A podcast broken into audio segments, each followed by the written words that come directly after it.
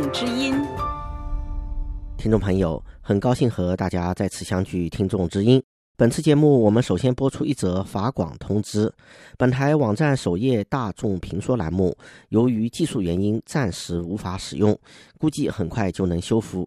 本台领导敬请网友们谅解。下面我们介绍与听友网友们互动的部分最新进展。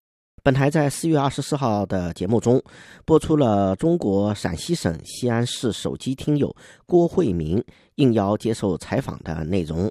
在此之后，郭慧明听友在给本台的邮件里写道：“今晚我特别的高兴，得到柜台的采访，是我终生难忘的一夜。我决心今后一定要坚持不懈地收听好法广，支持法广对中国大陆的广播。”尽心尽力按时填写收听报告，利用我们所学的计算机知识，大力宣传法国国际广播电台中文部，使中国大陆更多的热心听众认识法兰西和法广，了解法广，尽快让法广这颗种子在中国这片土地上开花结果，成为了解世界的窗口。让更多的中国人民热爱法广，支持法广，同时也热爱法国和法国人民等等。本台今天五月八号巴黎时间早上四点前后两次收到网友曹东的反馈。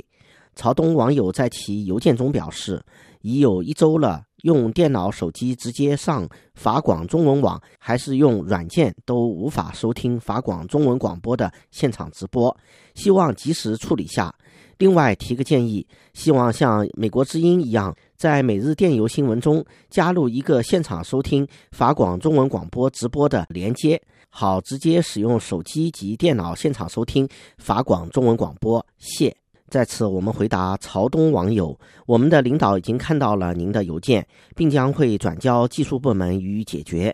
感谢您对我们的关注，希望您未来在和我们的联系过程中留下电话联络方式，以便本台与您进行直接沟通。下面我们和大家介绍本台与卫星听友黄先生之间的互动内容。黄先生通过邮件以书面形式向广大听友网友介绍如何使用卫星收听法广节目。黄先生在其给本台的邮件中写道：“我是一位有六年听龄的法广听众，通过亚洲七号卫星收听。三月二十九日起，法广停止了中短波广播，但保留了卫星广播，太好了。虽然广播次数由每天三次改为每天两次，但因卫星播出的时间，特别是十九点至二十点的播出，正是有时间听广播的时候，所以每天都不被落下。”三月三十号至三十一号一度收不到法广，以为卫星广播也停了，很失落。两天后又恢复了卫星广播，这种感觉不比失联的孩子找到母亲那样的感觉差。法广已成为了我生活中必不可少的组成部分。但是如果要通过上网来收听法广，试了多种翻墙软件，没有一种是很理想的，太难了。中国的网络封锁现在很先进了。几年前翻墙软件很好用，现在都不行了，经常打不开网页，能打开也极慢。那使用卫星如何收听法广广播呢？就此，听友黄先生解释说，卫星收听法广的效果比较好，方便，信号稳定，把机顶盒出来的卫星信号接到音响里，不用打开电视机，全家都能听到。现在中国的网络封锁很严，通过网上收听法广需要翻墙，很慢。很麻烦，还常翻墙失败，自由门等软件失效，只有赛风三还能用。说不定哪天这些软件都不能用了。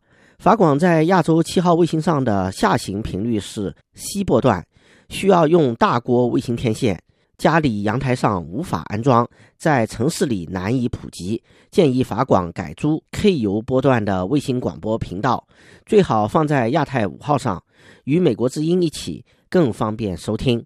卫星接收器的设置不需要根据收听城市的位置调整，只需要调整卫星接收天线，俗称天线国方位即可。而调整方位的办法是多样的。以上是本台听友黄先生介绍如何使用卫星接收法广广播。有条件的听友或网友可以根据黄先生介绍的步骤试试看。并欢迎您向我们反馈卫星收听的情况。如果可能，最好在与本台联络时留下电话号码。由于时间关系，本次听众互动节目现在结束，由尼古拉编播，感谢收听。